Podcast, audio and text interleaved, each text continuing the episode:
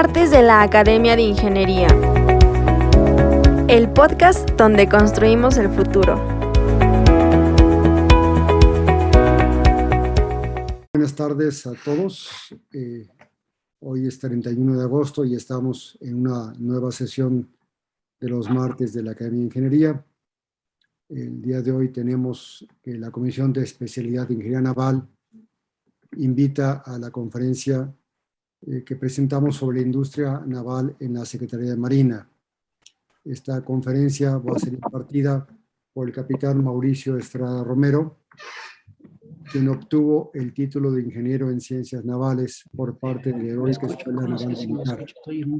Tiene una especialidad en psicofisiología forense por el Centro de Seguridad Nacional. De 2004 a 2009 estudió ingeniería naval y cursó la maestría de administración e ingeniería en el estado de Veracruz. Ha prestado servicios como oficial naval en diferentes cargos afines a la ingeniería en ciencias navales a bordo de buques del estado. Se ha desempeñado también como analista político en el ex Estado Mayor Presidencial del CICEL y director de reparaciones navales en Ciudad del Carmen, entre otras asignaciones. Dentro de la Dirección General Adjunta de Construcción Naval, ha sido subdirector de Sistemas y Alistamiento y subdirector de los sistemas propulsores y maquinaria auxiliar. Fue también director del Centro de Reparaciones Navales en Frontera Tabasco.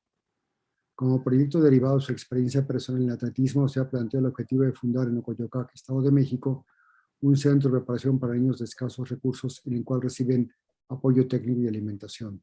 Actualmente se desempeña como director general adjunto de reparaciones navales en colaboración con la Comisión de Ingeniería Naval, como les mencioné, nos presentará la conferencia que lleva como título La industria naval en la Secretaría de la Marina. Le pediría entonces al capitán Mauricio Estrada que nos hiciera favor de hacer su presentación.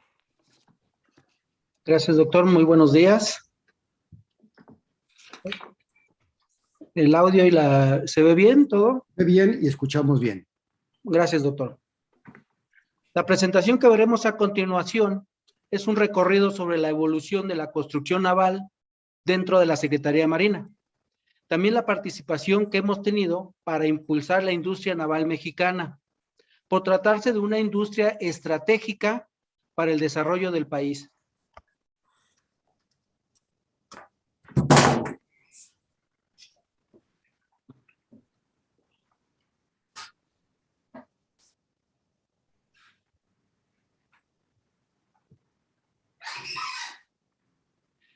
Este recorrido lo organizamos en las siguientes etapas. La primera va a ser los inicios de la construcción naval en la CEMAR.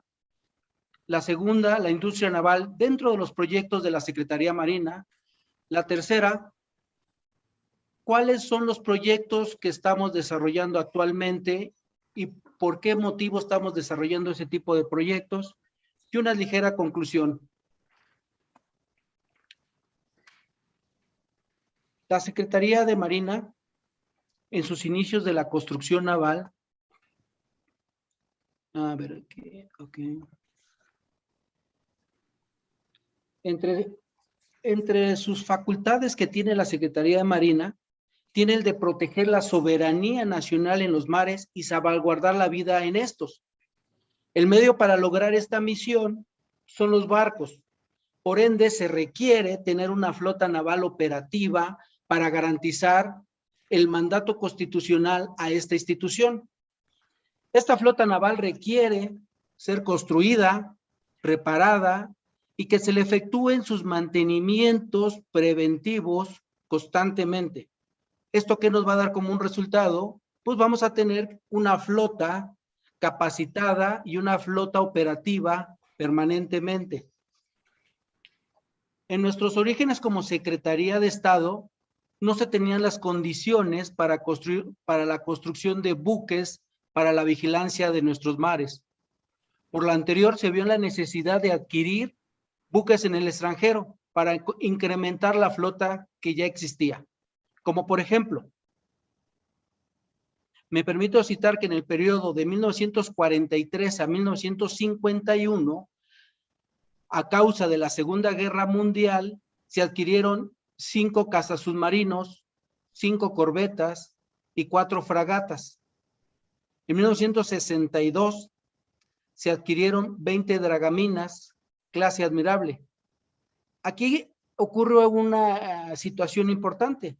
Esta compra coincidió con los reclamos que hizo México de su mar patrimonial. Con estos buques se pudo hacer frente a las necesidades de patrullar las áreas de nuestra responsabilidad. Del 74 al 76 se construyeron 22 patrullas ligeras clase Azteca, de procedencia inglesa, la que significó un paso adelante tecnológicamente hablando, tanto por los sistemas de propulsión que contaban esas patrullas como su sistema de navegación y comunicaciones. En este proyecto hubo una modificación al proyecto o al diseño original. Esas modificaciones no fueron unilaterales. Esas modificaciones se, se realizaron con ingenieros mexicanos que pertenecen a esta Secretaría Marina y con los ingenieros ingleses. Estos ingenieros navales mexicanos estudiaron en el extranjero para este, para este franja de tiempo, dado que la carrera de ingeniería naval apenas estaba en sus inicios en la Universidad Veracruzana. Posteriormente se construyeron 11 embarcaciones de este tipo en Salina Cruz, Oaxaca y en Tampico, Tamaulipas. Dos años después, se adquirieron dos buques de desembarco clase LST, Landing Ship Tank, que por sus capacidades de vararse en la playa, resultaron bastante útiles para realizar las operaciones de apoyo a la población cuando ésta se ve en un desastre meteorológico, como por ejemplo ahorita lo que acabamos de pasar de los huracanes, las veces que no se ha tenido un puente para poder comunicarse o dar, prestar ayuda, no nada más nacional, sino también en el extranjero, estos son los tipos de buque que nosotros empleamos. No necesitamos llevar, llegar por tierra o no necesitamos un muelle. Simplemente estos buques completamente se varan en la playa, hablen su rampa y por ahí se puede dar el desembarco para poder apoyar a esa población. Entre otras adquisiciones que hubo en su momento, que a la fecha pues no voy a ahondar. Aquí voy a aprovechar ese tiempo para hacer un comentario. Estoy hablando de clases de buques, de dragaminas, corbetas.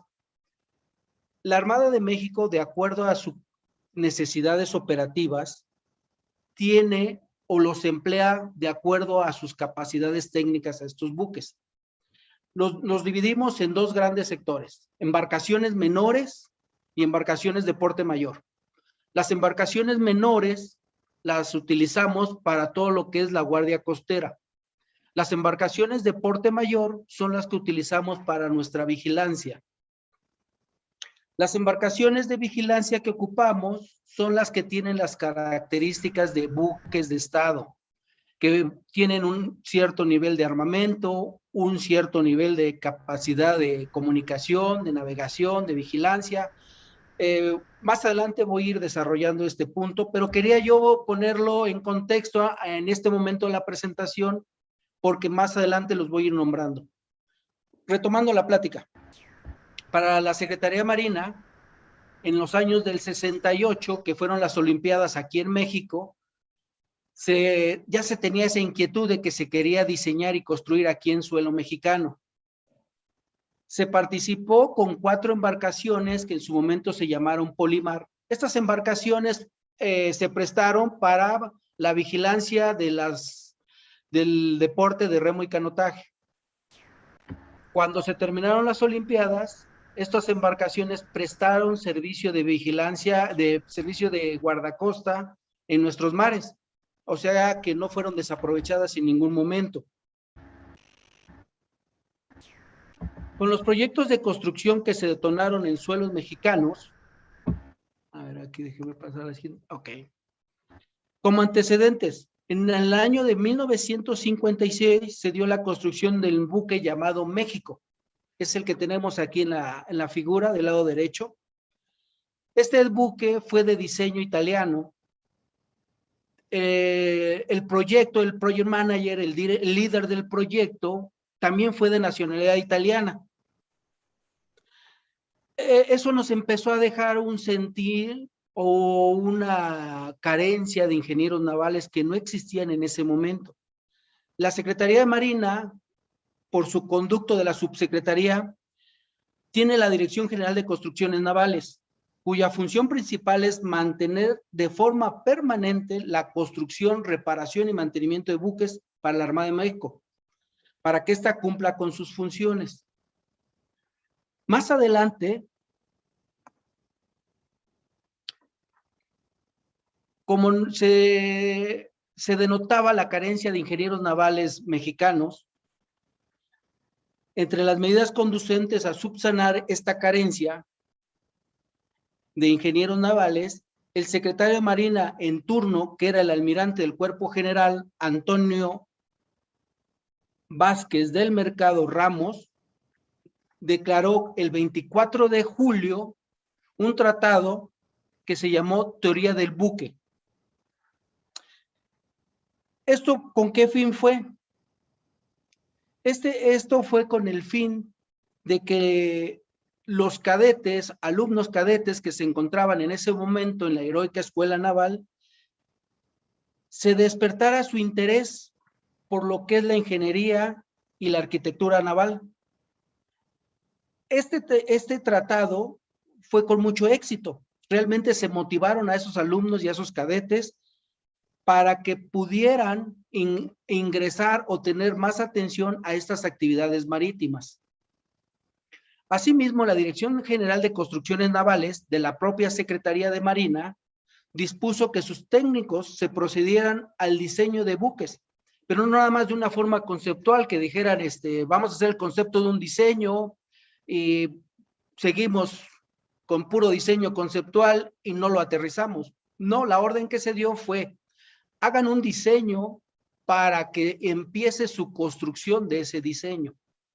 Esos fueron los orígenes de la oficina de diseño que actualmente tiene la Secretaría de Marina. En los astilleros mexicanos, no nada más este, pertenecientes a la Secretaría de Marina, sino también en algunos eh, particulares, e, esta inquietud de construir y reparar en suelo mexicano nunca se ha habido interrumpida. Eh, se han dado avances, a lo mejor algunos pocos o algunos muy significativos, pero siempre ha estado presente la industria naval en suelo mexicano. En los años 70 se construyó en Salina Cruz, Oaxaca, el barco más complejo de esa época aquí en México. Se trataba del remolcador Marsopa, con características muy especiales. Regularmente los remolcadores tienden a tener una tecnología muy diferente a los, a los demás buques. E, este remolcador Marsopa lo ordenó la compañía National Bull Carrier Inc., que en ese momento era una de las industrias más grandes del mundo. Este proyecto resaltó que aquí en suelo mexicano tenemos materiales de excelente calidad. También resaltó que tenemos una mano de obra mexicana muy especializada y capaz en este ramo, dado que llevó a buen fin este proyecto sin ser cuestionado de que hubiera alguna falta de calidad, tanto en los materiales o en la mano de obra mexicana. Aquí quiero hacer un espacio por la línea de tiempo que estoy llevando. Estoy hablando de los años 70. Ahí aproximadamente en, en 1972 se construyeron unas embarcaciones para la pesca en los astilleros que ahora se llaman TNG, en su momento fueron a Uber. Esos barcos fueron diseñados por ingenieros de la Universidad Veracruzana. Cuando el señor presidente fue a la inauguración de esos barcos, a la botadura, dijo, ¿ya están listos para navegar? Sí, prenden las máquinas, sí, quedó muy complacido de los barcos y preguntó quiénes lo diseñaron. Y el ingeniero Marvin le contestó, lo diseñamos nosotros que no somos ingenieros navales. Quería yo resaltar ese punto porque esa fue la detonación y lo que empujó a la creación de la carrera de la ingeniería naval en la Universidad Veracruzana. Esta fue una clara enseñanza de las fuerzas de voluntades entre los ingenieros de la Universidad Veracruzana y personal de la Secretaría de Marina que también tuvo una participación muy activa.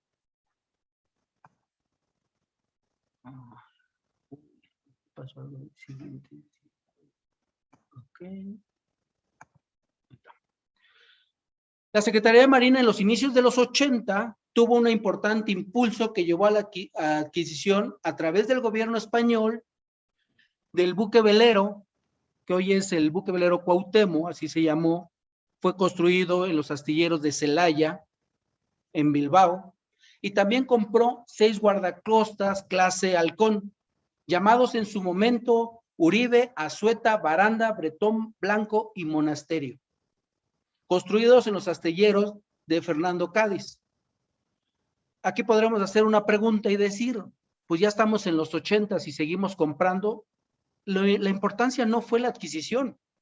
Lo destacable de este punto, que no fueron barcos comprados ya construidos, los traemos a suelo mexicano y los operamos. No, ahí fue la primera alianza que tuvimos con otros astilleros importantes participaron ingenieros mexicanos desde la colada del acero, las diferentes etapas de la construcción de estas seis guardacostas, las pruebas en fábrica, las pruebas en muelle y también todas las pruebas que se realizan al barco en la mar antes de ser entregado de todos y cada uno de sus sistemas. Ahí ese, este fue el el cimiento y la base del crecimiento de la ingeniería naval o de la industria naval dentro de la Secretaría de Marina. Esto dejó completamente sentadas las bases. Posteriormente, en suelo nacional se realizó el diseño y la construcción de cuatro guardacostas. Junto con ello, todo un proceso de formación y adiestramiento de la dotación de cada uno de estos buques.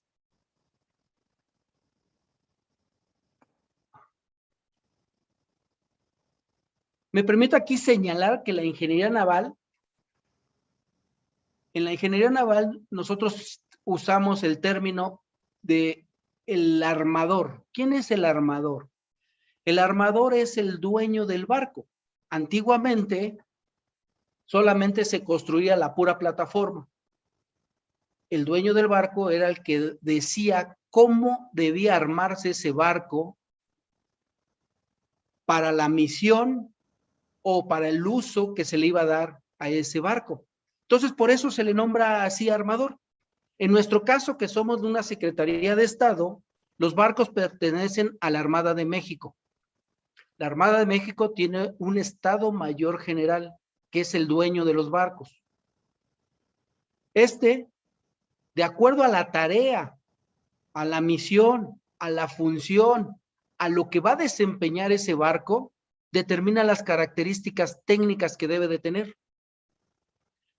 Esto hace que se constituya una clase de buques que enmarcados en el tipo general de buques del que se va a tratar, busca cumplir con el propósito general de estos, quedando agrupados en esa clase. Hice ese paréntesis porque más adelante voy a empezar a hablar de las clases de buques que existen aquí en la Secretaría de Marina. Retomo el tema. Ya con la experiencia de los buques clase Águila que se adquirieron al gobierno español, la Armada rediseñó este concepto nombrando clase Holzinger. Las mejoras que constituyen principalmente, entre otras, tres ejes fundamentales. Aquí se desarrolló el concepto binomio. Si observamos en la imagen que está del lado izquierdo, en el P-131, ya está posado ahí un helicóptero se creó el primer concepto de binomio, que era el buque técnicamente y a bordo un helicóptero. ¿Esto con qué fin eh, se hizo? Se, se, tenía la necesidad de ampliar el radio de vigilancia. A nivel de mar, a nivel del mar, la, la, la vista con un mar del plato, un mar del cero, es de seis millas náuticas. Conforme nos vamos elevando en la superficie, vamos alcanzando mayor rango de vigilancia. Pero aún así quedábamos cortos. Entonces el helicóptero, al sobrevolar una área más rápido, podíamos hacer una detección inmediata y temprana. La otra mejora que se tuvo, pues ahora teníamos un helicóptero, pero una de las grandes dificultades que no ha podido resolver el día de hoy la, la ingeniería naval en el mundo es la estabilidad del buque, porque estamos en un medio donde constantemente hay movimiento. Para minimizar esos impactos y pudiera anaviar correctamente el helicóptero, se compensó esta plataforma con unas aletas estabilizadoras que van en la parte de abajo del barco, que van bajo el agua, se llama obra viva. Ahí se colocan las aletas estabilizadoras a cierta velocidad, que en estos buques son seis nudos, ya se mantiene una estabilidad que le permite al helicópterista navegar con seguridad dentro de ese barco. Otra de las mejoras que se tuvieron en esta clase fue que los cuartos de máquinas deben ir por separado. Y esa mejora obedece a las reglas internacionales que emite la Organización Mundial Marítima y que todo mundo que diseña un barco debe de obedecer. Al separar los cuartos de máquinas, garantizamos que en caso de algún siniestro se mantenga ese buque con una propulsión adecuada. De este tipo de barcos se construyeron cuatro, los cuales se nombraron Holsinger, Godínez, De la Vega y Berriozábal.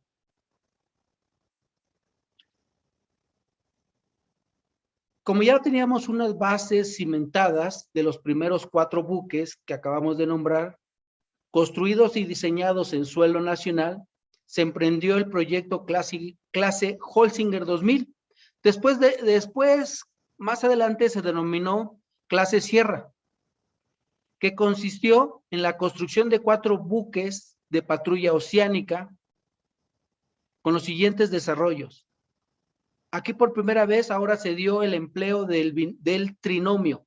En la clase anterior era el binomio, ahora en esta nueva clase, clase Sierra, teníamos el trinomio, que es el barco plenamente como plataforma, un helicóptero y dentro del buque lleva una embarcación de alta velocidad y reacción inmediata. Esta patrulla embarcada fue desarrollada por ingenieros mexicanos. Aquí cabe destacar que existía un reto. El reto era que el buque tenía que ir navegando y la embarcación que iba a introducirse a la parte de, atrás del barco, a la popa, también iba en movimiento. Entonces se tuvo que diseñar una rampa con un ángulo adecuado para que ésta pudiera ingresar de forma segura a, la unidad una vez que había sido desplegada. Y también para su despliegue tenía que, ser rápida, pues es una embarcación interceptora. Otra de las mejoras que de, esta clase Sierra, si vemos, está completamente cerrado. Aquí se llevó la geometría steel. ¿En qué consiste la, la geometría steel? En que los ángulos que tiene el barco presenten menor cara a los radares y de esta manera se busque hacer invisible el barco ante los radares. También se mejoraron sus sistemas de armas adecuados para el tipo de vigilancia que se realizan con estas embarcaciones. Y aquí el puente de navegación, ya cada sistema, por ejemplo, el radar, el GPS o las ayudas a navegación electrónicas, anteriormente, en la clase anterior, cada una tenía una pantalla aquí en el clase Sierra ya se buscó la integración de ese puente de navegación, que las pantallas compartieran información. Todas estas mejoras a qué obedecieron. Hace rato nombré que todo esto lo determina el Estado Mayor de la Armada. Bueno, esto obedece por el incremento de las operaciones contra el narcotráfico que existían en alta mar, para lo cual se desarrolló este concepto llamado trinomio, que incluye la operación como plataforma del barco un helicóptero que igual nos sigue dando la misma fortaleza, nos amplía el radio de vigilancia y la lancha interceptora que acabo de describir. El helicóptero nos permite proyectar la detección más allá de nuestro alcance de horizonte del buque, el cual despliega a la vez la interceptora para realizar un aseguramiento al infractor. así es como opera. Está la unidad, el, el helicóptero se despliega, se saca la embarcación y cuando se tiene un infractor, el helicóptero va monitoreando a la embarcación menor y le va diciendo dónde debe de ah, orientar su rumbo. A la vez, la unidad, el buque como tal, también se orienta hacia, hacia esa dirección. El helicóptero sirve como vigilancia, disuasivo y, un constante vigilancia permanente a, a ese infractor. Una vez que la interceptora le logra dar alcance y ya lo asegura, el helicóptero regresa al buque y se, traslada al infractor dentro del, del buque. Así es como se despliega ese tipo de operativo. Después se migró a la clase Durango. Seguía manteniendo las mismas mejoras, seguía manteniendo las mismas fortalezas que se habían ido ganando con las clases anteriores, aquí ya se vio una evolución de los, de los proyectos anteriores como se fueron llevando. Dentro de otras mejoras de este buque del clase Durango, es el que puede transportar, aparte de su dotación, puede transportar hasta 39 elementos de tropa. Aquí, ¿por qué se tiene que fortalecer con esos 39 elementos? Son, son elementos de infantería de marina que en el momento que se tiene un infractor o en el momento que se requiera desplegar esa, ese personal de infantería, van a bordo de la unidad y es una reacción inmediata que se tiene. También se elevó la autonomía del, del, barco a 20 días. Ese barco puede permanecer 20 días en la mar sin retornar a puerto para abastecerse. Obvio, esto nos dio un mayor peso o desplazamiento del barco que se elevó a las 1.643 toneladas. Aquí en este punto, este concepto pertenece a la Dirección de Diseño y Alistamiento, que a su vez esta dirección pues pertenece a la Dirección General Adjunta de Construcciones Navales, que fue la impulsora de, estos, de estas mejoras. La presencia del personal de infantería, una vez que se puede trasladar de forma segura, facilita el despliegue de la dotación de las embarcaciones este, aseguradas, sin mermar la capacidad operativa del buque. La extensión de la autonomía nos permite incrementar nuestro tiempo de permanencia en el, en el mar y nos permite mantener o estar mayor tiempo en una estación de vigilancia.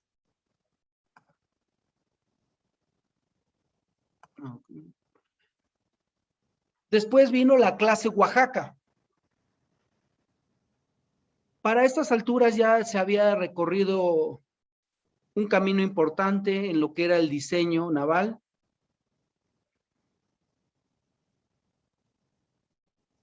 ¿Cuáles fueron las mejoras de este barco?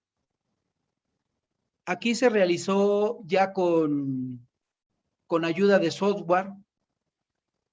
Pudimos reducir tiempos de construcción. Antiguamente existía un taller que se llamaba Galibus, que era el que teníamos que escalar las piezas de un plano que se dibujaba a mano en un respirador. Y esos planos tenían que mandarse al astillero, llegaban al departamento de Galibus y se escalaban a, escala real para después ser trasladados al área de, de corte y entonces a el soldador cortaba la pieza y la instalaba. Aquí en este punto ya fuimos ayudados por software de terminación CAT, donde se puede diseñar el barco, no completamente en una, en una maqueta virtual, pero sí ya los planos pueden verse eh, en un software CAT, y lo cual nos, nos ayudó a hacer más eficiente la construcción, reducimos las horas hombre, pero también se redujo el desperdicio de material y el barco fue más económico. Con este barco se logró una autonomía de 10 días más a su antecesor. Quiere decir que con este barco podemos mantenernos 30 días en la mar sin entrar a puerto para abastecernos. Esos 30 días eh, eh, eh, tienen, estos barcos tienen una dotación de 86 personas, más los 39 que llevan bueno, Todo ese personal desayuna, come y cena durante 30 días en la mar. Y el barco puede, es capaz de permanecer ese tiempo. Eso nos permite tener un mayor estado de, de vigilancia, eso nos permite aumentar nuestra capacidad de operación. Y la velocidad máxima de este barco son 20 nudos y con una velocidad crucero que permanentemente navega a 13 nudos. Para el 2014 se continuó con la clase Oaxaca, pero aquí hubo unas optimizaciones al buque o al proyecto anterior. Aquí sí vemos en el barco que tiene la bandera, porque eh, está este, en su ceremonia de botadura, vemos que tiene una proa de bulbo, que es en la parte inferior, la que está pintada de rojo, aquí la vemos, lo cual no tenía el diseño anterior. Aquí sí nos empleamos, aquí usamos un software que nos permitió hacer la maqueta completa electrónica. Aquí ya no usamos este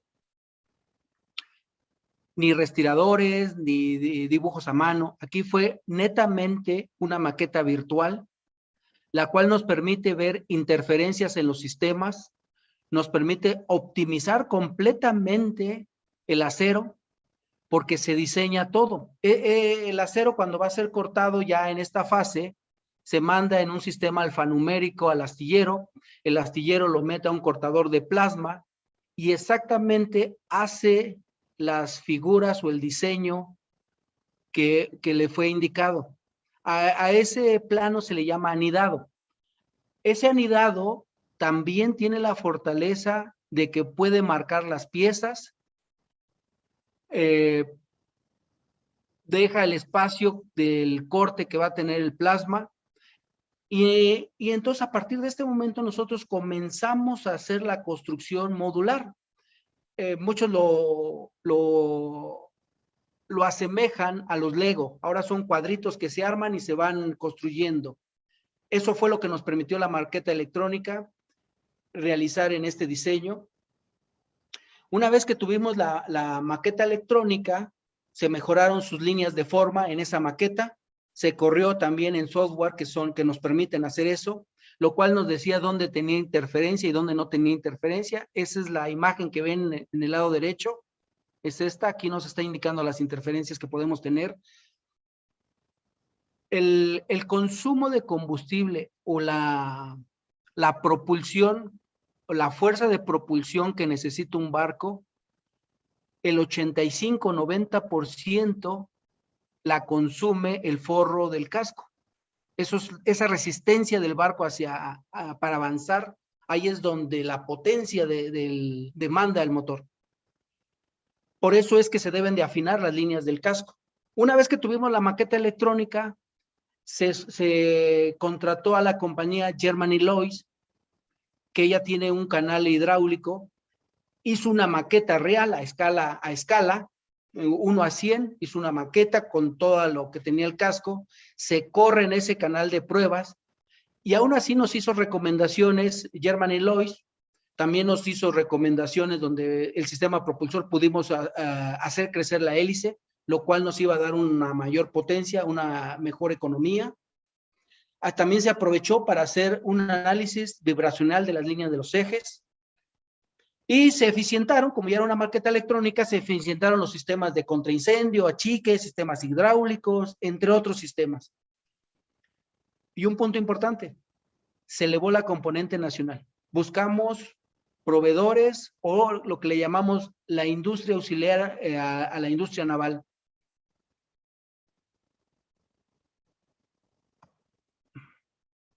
Voy a dejar a un lado lo que es la clase Oaxaca optimizada porque fue la última y es la que actualmente tenemos. Entro a, las patrullas interceptoras. E, e, este concepto se desarrolla eh, con las patrullas embarcadas, donde vimos que tener una embarcación pequeña con alta velocidad nos permitió tener una intersección al personal infractor. las organizaciones criminales iniciaron la utilización de embarcaciones menores, las arreglaban, les ponían motores con mayor caballaje, y lo cual pues era muy difícil que con nuestros buques lo detectaran y podían en, algunos, en algunas situaciones podían eludir la detección del radar. Entonces se inició el proyecto Clase Polaris, que consiste en embarcaciones menores con un diseño que le, permitiera ir planeando sobre el mar para que tuviera una menor resistencia y esto nos daba una alta velocidad que llegaba a ser hasta 45 nudos. También tenía un sistema de comunicación eficiente que el helicóptero podía tener la comunicación con el helicóptero y con la, con la embarcación o la unidad eh, operativa.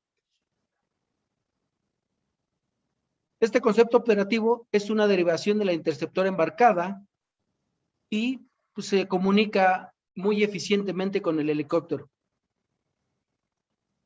Eh, igual que la embarcada, tiene la capacidad para llevar una sección de infantería de marina que va a actuar como un grupo de seguridad del oficial que realiza la inspección durante el aseguramiento. Por la forma que era guiada y el hecho que debía participar desde su puerto base, aquí esta unidad a toda velocidad tiene solamente cuatro horas de, operatividad. Por eso es que tenía que ir acompañada de una unidad eh, de Estado. Esta, puede, esta embarcación puede desarrollar a toda velocidad, puede, puede alcanzar hasta 150 millas náuticas. Y en un caso extremo puede ser reabastecida en el mar para ampliar esa cobertura. Como ya teníamos el problema, se buscó la solución. Después de una búsqueda y evaluación minuciosa de las embarcaciones que había en el mercado en ese entonces, se optó por, por adquirir en Suecia las embarcaciones del tipo patrulla interceptora de la clase Combat Boat, la 90H. Para la CEMARS le llamamos la clase Polaris 1. Para el 2000, para el 2001 se capacitaron ingenieros mexicanos de la Secretaría de Marina para iniciar la construcción de ocho de estas embarcaciones en el astillero número 3 que está ubicado en Coatzacoalcos, Veracruz. Ya con el aprendizaje de estas patrullas clase Polaris, porque aquí si observamos es diferente a las otras clases que hemos visto, aquí es un, casco planeador de alta velocidad. La Secretaría de Marina no teníamos experiencia en este punto. Nuestros primeros inicios fue con la embarcada, después fue la clase Acuario y después fue la clase Acuario B. Para el 2005 se dio un salto a la clase Polaris 2, que es la embarcación que tenemos abajo, la 1401. Aquí si observamos, la diferencia es que el puente está más hacia popa. La clase Polaris 1, eh, su golpeteo en el mar constante eh, hacía que el impacto dañara la cuaderna número 7, que es la que está más a proa. Para corregir ese detalle de, esfuerzos estructurales, porque nuestros mares son diferentes a los de Suecia, tanto en frecuencia como en temperatura, se, optó por recorrer y hacer ese rediseño. La caseta de mando, correrla un poco más a popa y se evitó también que esa transferencia de golpeteo fuera hacia el personal que operaba esa patrulla.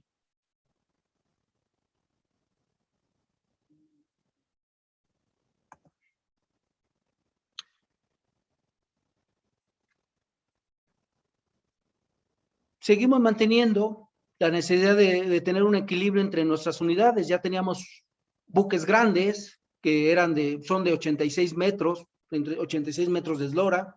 Tenemos patrullas interceptoras de alta velocidad, necesitábamos un buque intermedio para mantener ese equilibrio entre las unidades que componen la flota de la Armada de México.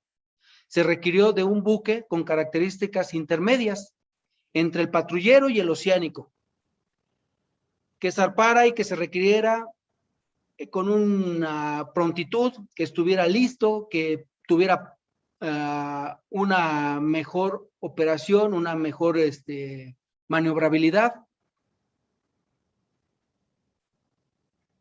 Pero sé que requería tener una presencia permanente en aguas del mar continuo y territorial, que es donde el Estado mexicano inicia la aplicación de sus propias leyes y normas y que por sus dimensiones pudiera arribar a aquellos puertos y bahías donde las patrullas oceánicas por su calado no pueden entrar.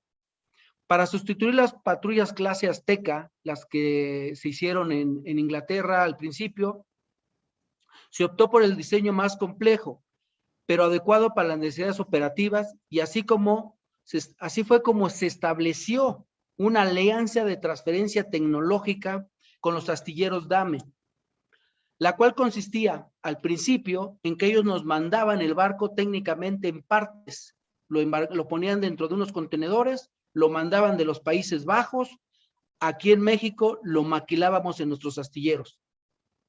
En 1914, e, e, esa situación comenzó a disminuir. Ah, ya se había hecho la primera transferencia de tecnología, comenzamos a ganar experiencia, vimos que había muchas cosas que se podían hacer con proveedores o con industrias mexicanas. Entonces aquí en este punto comenzamos a, quitarle cosas que mandaran de los Países Bajos y comenzamos a fomentar el crecimiento a la industria naval mexicana. Comenzamos a elevar la componente nacional. A la fecha, en esta tabla rápidamente enmarco las embarcaciones que se, se han construido por la Secretaría de Marina. Estas embarcaciones, aquí quiero hacer notar algo, solamente son para la Secretaría de Marina. Hemos construido buques de Estado, buques logísticos, también secciones autocarenantes, embarcaciones de intercepción. A la fecha hemos construido 143, pero aquí no nombro las embarcaciones que se han construido para astilleros particulares o navieras particulares. Entro a mi siguiente punto, que es la patrulla oceánica de largo alcance, que a partir de ahora la voy a llamar POLA por su acrónimo.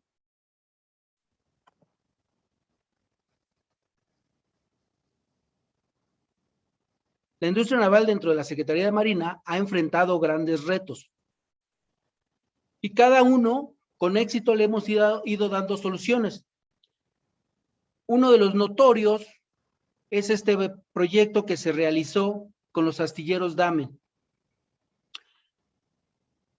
El nombre que recibe este barco eh, es resultado de su gran versatilidad y operacional. Ahora es un barco que tiene una eslora o un largo de 107 metros, 14 de manga, un mayor desplazamiento y tiene una combinación diésel mecánica o diésel eléctrica en su propulsión. También ya se observa el cuidar la ecología. En un principio la estrategia de construcción era que se hiciera todo en México, pero en ese momento teníamos nosotros el compromiso de construir los cuatro Oaxacas optimizados. Estaba, se estaba construyendo el Isla María Madre, se estaba construyendo otras Tenoch, se estaban construyendo otras Polares y además se estaba construyendo para Pemex siete remolcadores con propulsión azimutal, dos multipropósitos de mayor envergadura y nueve remolcadores con, con propulsión cicloidal. Por eso se determinó que se construyera en una forma compartida. Aquí podemos ver, se construyeron cuatro módulos en suelo mexicano y dos módulos en, los Países Bajos. Esos dos módulos, durante el tiempo que duró la construcción, desde que fue el corte del acero hasta las pruebas FAT, que son las pruebas en fábrica, eh, eh existieron un grupo de ingenieros mexicanos durante esos dos años, casi dos años, estuvieron cuatro grupos en, divididos en tres personas, seis meses cada uno, donde estuvimos viendo los procesos de construcción, estuvimos participando en las pruebas, se estuvo aportando al diseño y cuando regresaba, se regresaba ese grupo de los Países Bajos, nos trasladábamos al astillero de Salina Cruz para continuar la construcción de los módulos que teníamos. Entonces, lo que se había aprendido se había visto mejorado en, en, los Países Bajos, inmediatamente lo poníamos en práctica en el, astillero de Salina Cruz. Eh, les voy a poner brevemente este video donde se denota la estrategia inicial que se tenía.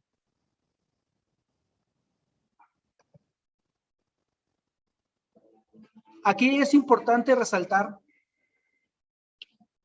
que Damen es un astillero constructor líder en Europa, no nada más en los Países Bajos, y ha extendido sus horizontes hacia otros lugares.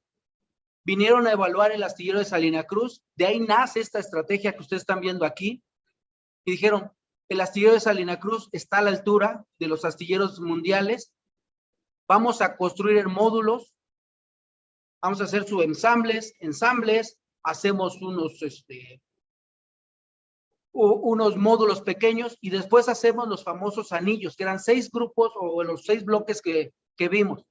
Aquí sí vemos un bloque es capaz de flotar, lo sacábamos y podía mantenerse.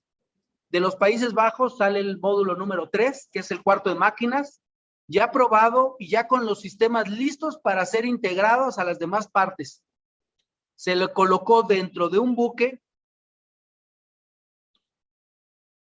el cual iba a ser trasladado de los Países Bajos a Salina Cruz, Oaxaca. Ahí vemos el arribo. Si ustedes ven ahorita es un render. Más adelante vamos a ver los videos originales. Aquí la estrategia era colocar el módulo 3, que ya tenía la capacidad de flotar por sí mismo, tenía su estanquidad y tenía su estabilidad iba a ser ingresado a la flota de, al dique de Salina Cruz para ser ensamblado con las demás partes que se construyeron en México. Aquí era un reto importante tanto de ingeniería, de logística, porque los tiempos debían de coincidir. Cuando arribara el módulo 3, ya debían de estar listos los otros módulos para ser ensamblados. Aquí se observa la estrategia inicial era ser ensamblados en tierra, en el sincroelevador. Más adelante vamos a ver un video cómo se efectúa ese ensamble ya en módulo real. Posteriormente sale el módulo 5, que, es todo el sistema de armas. Se optó este, esta estrategia debido a la experiencia que tenía Damen en los sistemas de armas. Igual que el módulo 3, el módulo 5, que es donde viene la caseta de mando, el puente de mando, se probó en tierra, se pidieron helicópteros de la Armada holandesa para verificar que los radares, que los sistemas de detección funcionaran correctamente. Una vez que se probó todo eso en tierra, el módulo 5 fue embarcado, igual que el módulo 3, para ser trasladado a Salina Cruz.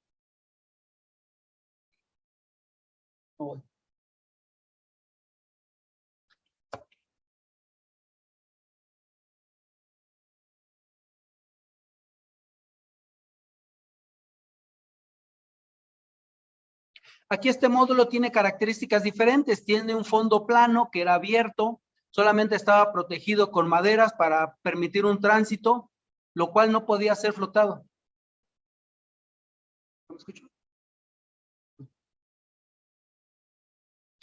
Una vez que llegó a Salina Cruz, como ya se habían este, ensamblado los tres primeros bloques, se, nuevamente se ponía a flote la base y la misma plataforma recibía el módulo porque este no, no, no tenía la capacidad para flotar debido a la parte de, a la, al lugar donde estaba designado.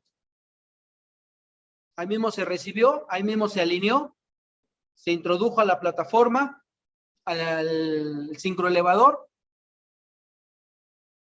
nuevamente se pone en tierra para continuar con los ensambles de la superestructura.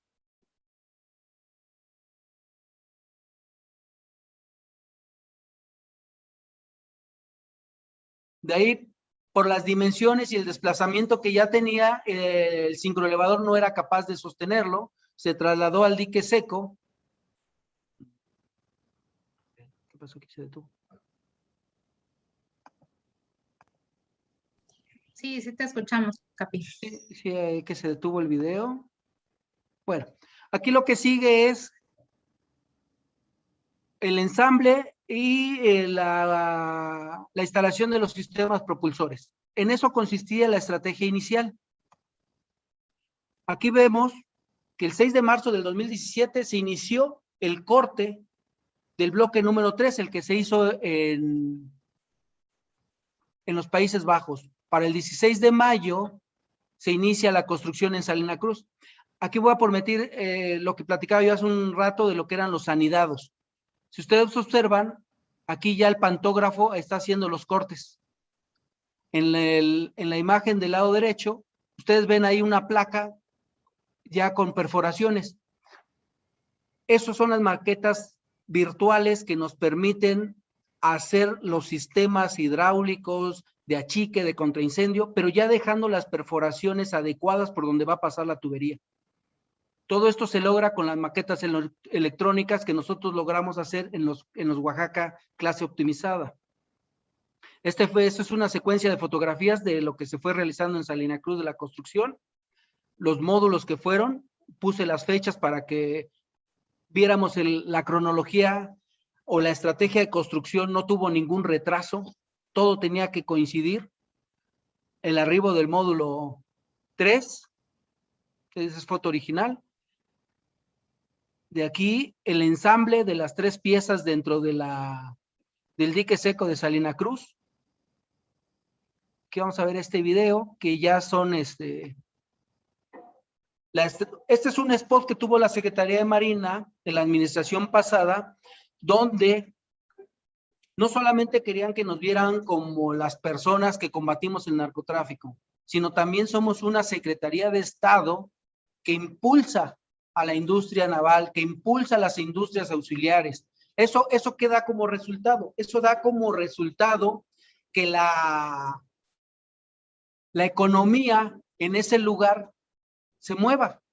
Se generan fuentes de trabajo, se generan este, eh, economías locales, las micropymes, porque el personal de obrero que está ahí, pues independientemente requiere hospedaje, transporte, comida, y todo eso hace que la economía del lugar crezca, crezca, crezca de una manera acelerada independientemente de la generación de empleos secundarios que existen. Aquí si observamos es un video real de cómo se fue construyendo la pola en el astillero de Salina Cruz. Si vemos ahí personal de DAMEN, personal de la Secretaría Marina, obreros civiles, personal militar especializado en algunos talleres.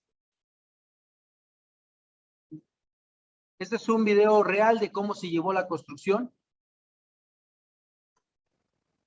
aquí es un poquito de lo que hablaba.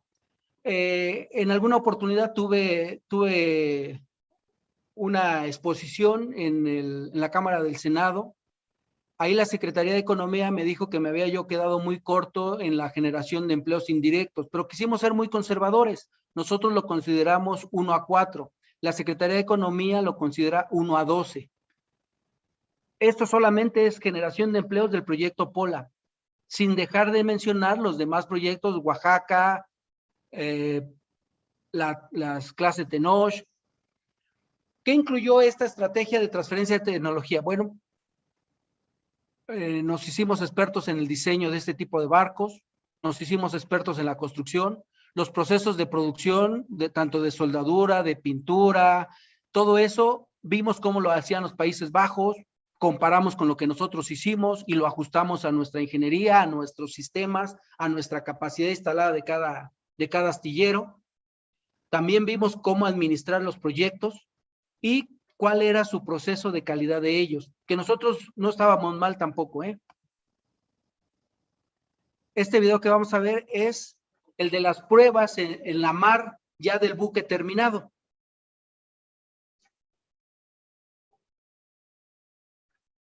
tiempo.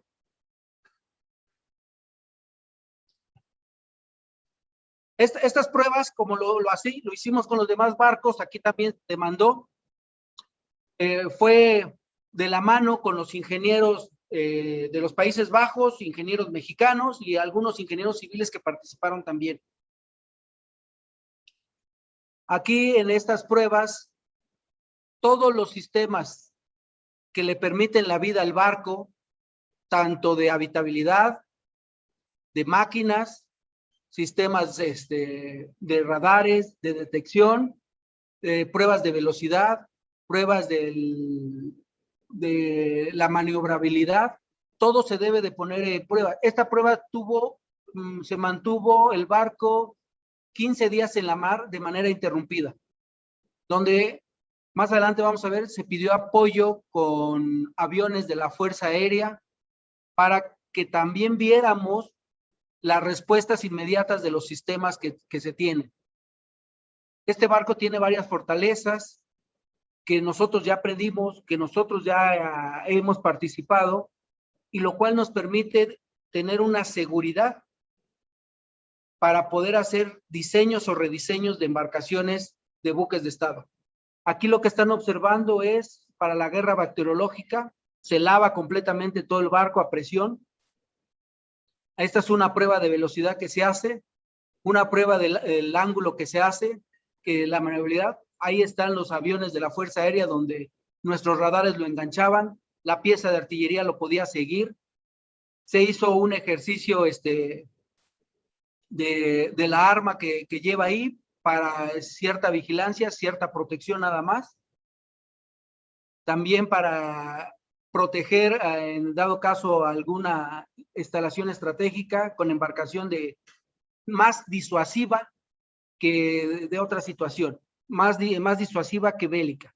Entonces se probaron todos los sistemas y en realidad cuando se camina entre las unidades construidas en los Países Bajos y las unidades construidas en Salina Cruz, ustedes no van a poder detectar cuál es la diferencia. Aquí voy a permitir este video que es un spot que que hizo la Secretaría Marina a través de la Unidad de Comunicación Social para difundir este proyecto. Aquí vamos a observar que inclusive, aquí están los remolcadores de Pemex, toda la construcción que se llevó al mismo tiempo. Aquí van a, a ver que también existe personal especializado del sexo femenino. No, no existe ninguna distinción. Lo único que nosotros queremos es una mano de obra calificada y si no la hay, nosotros mismos la calificamos nosotros mismos aportamos que esa mano de obra sea eficiente y en algún momento pudiera ser trasladada a, los astilleros civiles de nacionales para que incrementen su fortaleza y su capacidad de, desarrollo de, procesar el, barco.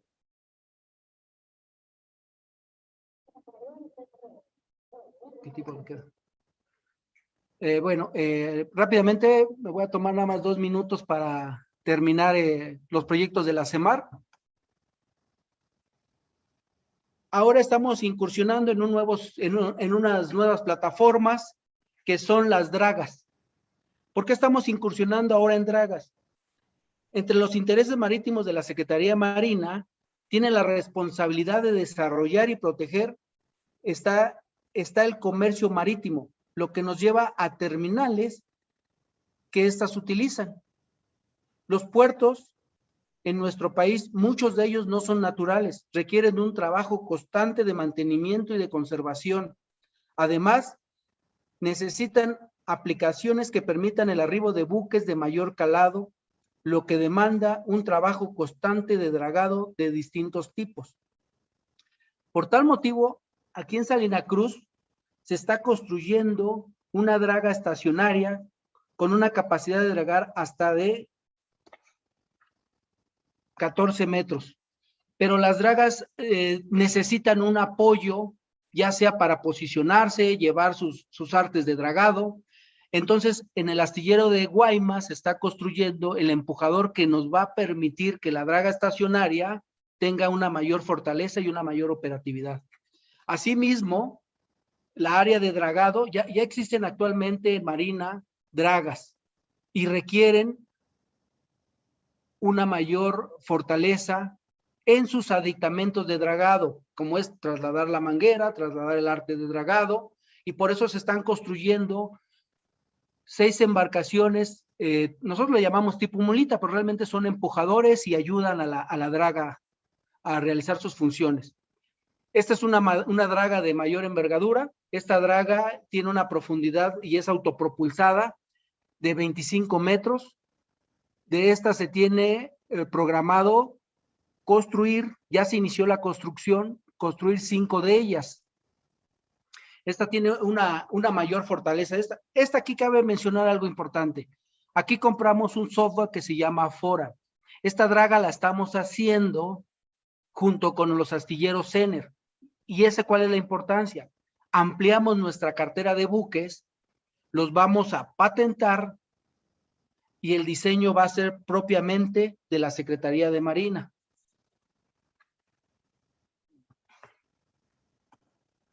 También se están haciendo unos bloques de dragado, unos chalanes, que son para la Dirección de Obras y Dragado, que pertenecen a la Secretaría de Marina. Este proyecto quiero resaltarlo porque son las ERI, que son las embarcaciones de respuesta inmediata.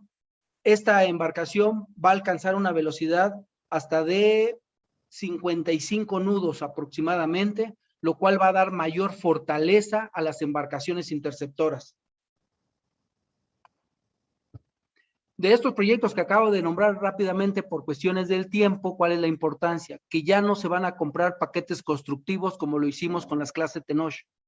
Todo se va a, tratar de construir, comprar aquí en territorio nacional. El diseño es netamente nacional, lo vamos a patentar. La componente nacional la vamos a elevar al 60%. Solamente lo que no se produzca en México es lo que se va a adquirir en el extranjero vamos a elevar la, mano de obra especializada, vamos a elevar el nivel de ingeniería que converge en todos estos proyectos y vamos a explorar nuevos mercados, como el que les acabo de decir, el Foran con, con los astilleros, con la casa de diseño CENER. Y vamos a estimular la investigación y el desarrollo para que podamos darlo aquí en México. En conclusión, hemos ganado mucho terreno con la ingeniería naval, no hemos parado de construir, Asimismo, los proyectos de construcción que han sido para particulares, lo hemos compartido con astilleros particulares para que esto tenga un mayor desarrollo para el país, para que generemos empleos, mayor número de empleos directos e indirectos.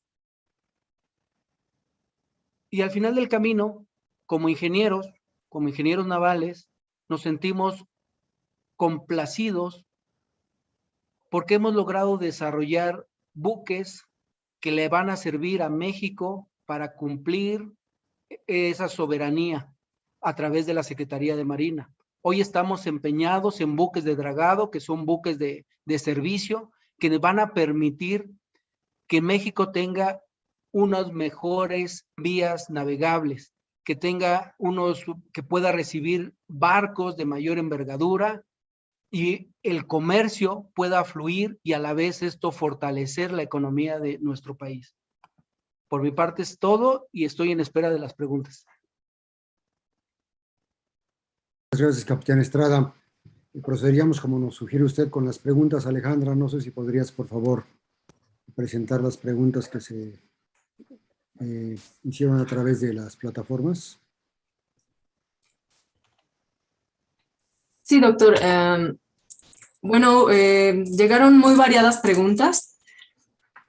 Em, me voy a tratar de hacerlas un poco en orden. Em, nos preguntan si los cambios tecnológicos para los buques eh, hacen más o menos complicada la operación en comparación con los modelos antiguos. Eh, sí, sí, la tecnología, así como nuestras computadoras o los celulares, van quedando obsoletas muy pronto. Hace el año pasado hicimos una repotenciación a unas dragas, se le compraron eh, motogeneradores, pero ahora resulta ser que los motogeneradores que quitamos tenían 12 sensores y los que adquirimos, aunque eran de la misma marca, tenían 16 sensores. Entonces tuvo que hacer una reingeniería porque lo que era antes análogo ahora tiene que ser digital.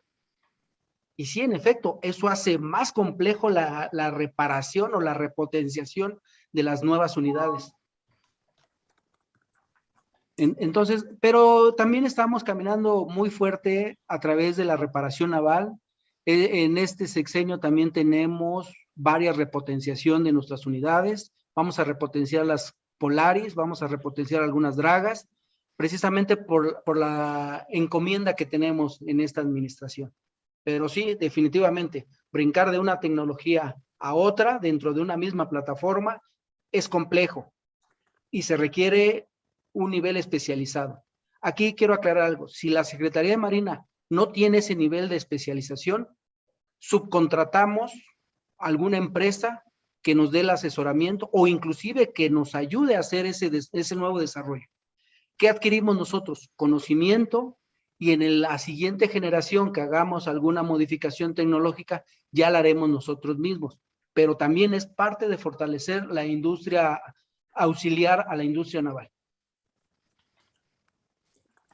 Muchas gracias. Eh, Capitán Estrada, en, términos de tecnología igualmente, eh, ¿cuál es el papel de los satélites y en particular en la, en la construcción de los barcos de la inteligencia artificial? Y si hacen extensivo el uso de la impresión en 3D de los modelos de buques. Sí, eh, mira, con respecto a los satélites, no es mi área. Hay una área aquí en la Secretaría Marina, que es la Dirección General Adjunta de Informática sí, en efecto, la Secretaría Marina tiene sus satélites, su cobertura.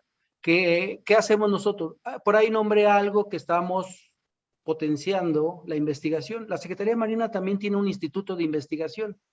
En los clase Oaxaca optimizados se colocaron tres diseños desarrollados por la Secretaría de Marina, con ingenieros de la Secretaría de Marina. Se colocaron en nuestras plataformas, en nuestros buques, y han dado muy buen resultado. Dentro de eso también se hace uso de la comunicación a través del satélite. En, algunos casos, no en todos, pero e, ese es el punto de los satélites. No lo puedo ampliar más porque no es mi, no es mi, no es mi área. Entonces estaría yo este, invadiendo otra área y no voy a dar una respuesta correcta. Eso es con respecto del satélite, pero además me nombras otra cosa después del satélite. Sí, que si hacen el uso de la impresión en 3D de este tipo de modelos. No, eh, sí tenemos impresoras en 3D y podemos hacer el, el, desarrollo completo de la unidad. Es una maqueta técnicamente. Ahorita para los festejos de los 200 años de la Secretaría Marina, ustedes van a poder observar unas maquetas que se hicieron a escala 1 a 10 con los sistemas funcionando inclusive se mueven las hélices, se mueve el timón, se mueven los cañones. Sí, sí, sí tenemos ese expertise, pero también podemos hacer las maquetas 1 a 100. Y en efecto tenemos impresoras 3D que nos apoyan a realizar ese tipo de, trabajos. Bien, muchas gracias. Em, después, en términos de seguridad eh, para los tripulantes, ¿qué ha sido lo más sofisticado que se ha instalado en los barcos de la CEMAR?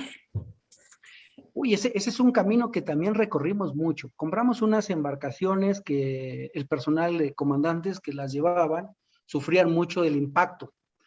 Eh, dentro de las mejoras y los rediseños, por ejemplo, los asientos ya tienen arnés de cuatro puntos, tienen amortiguadores, el, asiento es ergonómico, el volante o el timón es ergonómico, eh, en algunos casos ya no se tiene el timón grande, enorme, que requerías las dos manos para hacerlo. En algunas unidades que son las clases Tenoch, ya se pueden este, operar a través de un volante o de un joystick en diferentes puntos del barco. Desde el puente de mando, la caseta, que es la, este, la parte, parte superior del puente, también se puede operar de máquinas. Entonces, eso le permite al personal ir con un confort adecuado. De hecho, ya cuando yo estuve embarcado, me tocó el buque Guanajuato, no sé si algunos lo conozcan, el original. Ese barco es el que ahora es cafetería, que está ahí en Boca del Río, Veracruz. Ese barco tenía tableros de frente vivo, significa que era de machete, llegabas y lo subías. Te estoy hablando que eso pasó en 1994-95. Hoy día, tú entras a las unidades, a las últimas de diseño mexicano, y técnicamente es un yate por el confort que lleva. En, la, en los clases optimizadas se compraron dos hornos inteligentes para la comida que fuera más sana, que fuera saludable para el personal. También se, se, se revisan sus menús para que tengan una dieta adecuada al esfuerzo que están haciendo. Y con esos hornos inteligentes nos permitió que el personal cuando llega a sentarse para comer, tiene un plato caliente y recién preparado. Entonces, eh, desde la seguridad hasta el confort, hemos caminado y hemos, eh, hemos avanzado mucho y nuestra gente, me atrevo a decir que una de nuestras grandes preocupaciones es la salud y el bienestar del personal que está embarcado. Muchas gracias. Eh, si nos puede comentar bajo qué estándares internacionales o normas se realiza la construcción de los barcos eh, presentados y cuál modelo de buque considera más eficiente la CEMAR. Como ingeniero naval, todos. Todos los diseños que hemos hecho realmente son muy eficientes. Como lo dije, realmente se diseña un barco, es un traje a la medida. El Estado Mayor General de la Armada de México es el que nos dice, yo quiero un barco con estas características para poder cumplir este objetivo que tengo. Entonces, es un barco eficiente porque se está haciendo un traje a la medida, completamente a la medida. Ahora, con respecto a las regulaciones internacionales, eh, las Fuerzas Armadas estamos exentas a que nos revisen, ¿sí? Pero, sin embargo, hoy día cualquiera de nuestros barcos de las últimas generaciones, quiero aclarar eso, que sea inspeccionado por una casa clasificadora que siga las normas eh, que, que edita la Hayas, las vamos a cumplir, tanto en la seguridad del casco. Las normas, las normas nos indican lo mínimo necesario que debe de cumplir el barco. Por ejemplo, te dice, las placas de fondo para tal unidad debe de ser de media pulgada, como mínimo. Nosotros estamos por arriba porque seguimos las especificaciones de la US Navy. Entonces, ¿qué reglas seguimos? Todas las reglas que emita la, la Hayas. También seguimos solas, Marpol, por ejemplo, los clases Oaxaca optimizados ya tienen una planta fecal como lo pide la Marpol. Los clases Oaxaca tienen una máquina, el sistema propulsor, con el TIR 2, que eso nos marca también la Marpol en determinadas áreas para no contaminar el medio ambiente. Entonces, definitivamente nuestros barcos de las últimas generaciones cumplen todas las regulaciones internacionales que existan eh, tanto de uso para uso civil como para uso de militares. Muchas gracias, eh, capitán. Eh, preguntan en cuanto a información, ¿en dónde se encuentran los informes técnicos para aprender más sobre cada una de las naves mencionadas? Todos los diseños que fueron hechos por ingenieros mexicanos aquí en el, en el área de la Dirección Adjunta de Construcciones Navales, los respalda el área de diseño. Eh, no son al público precisamente porque son unidades, pues son buques de Estado que requieren cierta secrecía o ciertas cuestiones confidenciales por los sistemas de armas que tienen. No es porque tengan una cuestión de armas que, que vaya a violentar algo, simplemente es por secrecía. De hecho, cualquier barco que ustedes este, pudieran observar, no cualquiera presta los planos de su barco. Y, y cuando nosotros, o yo nombré que adquirimos, eh, eh, que acabamos de adquirir el Foran, eso es muy importante. El Foran tiene una biblioteca de barcos donde uno entra y dice, por ejemplo, ahorita el caso que estamos diseñando dragas, eh, podemos tener 20, 30, 40 diseños muy parecidos a lo que queremos. Al comprar esa, ese software, tenemos derecho a hacer uso de esa plataforma y de ese software. Cuando nosotros lo adaptemos a nuestras necesidades, se convierte en nuestro diseño y, y por lo tanto tenemos la capacidad de ir y patentar ese, ese, eh, ese, eh, esa embarcación. Por ejemplo, eh, está también la operación Sargazo. todo lo que es el Caribe mexicano, arriba el sargazo. Bueno, la oficina de diseño de la Secretaría Marina diseñó unas embarcaciones de clase Flutime, que son las que están apoyando a recoger ese sargazo antes de que llegue a las costas. Bueno, ese buque ya está patentado por nosotros. Cualquiera que lo quiera replicar tendría que tener nuestra autoría para que pueda ser replicado. E, esa es la importancia de, tener las patentes. ¿Dónde, dónde están esos resguardos de diseños? Se encuentran en la oficina propiamente de diseño de la Secretaría de Marina. Gracias, capitán. Eh, nos preguntan, ¿hay gran diferencia entre las máquinas de cada buque? Y otra vez si se impulsa la, eh, la introducción de inteligencia artificial. Sí, eh, procuramos, eh, lo, con respecto a la inteligencia artificial, en el momento no se ha impulsado porque no la hemos requerido. En el momento que se requiera podría darse un impulso. Con respecto a las máquinas, tenemos talleres especializados de que nosotros le llamamos grupos de apoyo a las unidades de superficie, por el acrónimo se llaman GRAFLOT. Tenemos seis de ellos desplegados en territorio uh, mexicano para poder tener una versatilidad y poder atender inmediatamente cualquier eh, desperfecto de alguna máquina o un mantenimiento que se requiera. Procuramos que sean eh, casi de las mismas líneas. ¿Por qué? Porque el tener herramienta especializada para un tipo de motor, eh, eso es costoso. El tener personal especializado para un solo motor es costoso.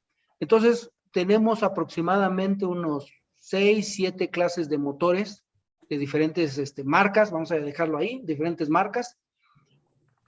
Una por cuestión estratégica, no casarnos exactamente con una sola marca que después nos quiera castigar y no nos permita tener una operatividad. Y dos, porque también queremos impulsar las diferentes industrias. E-, ese es un punto importante, no, no colocamos todo en un solo punto, ¿no?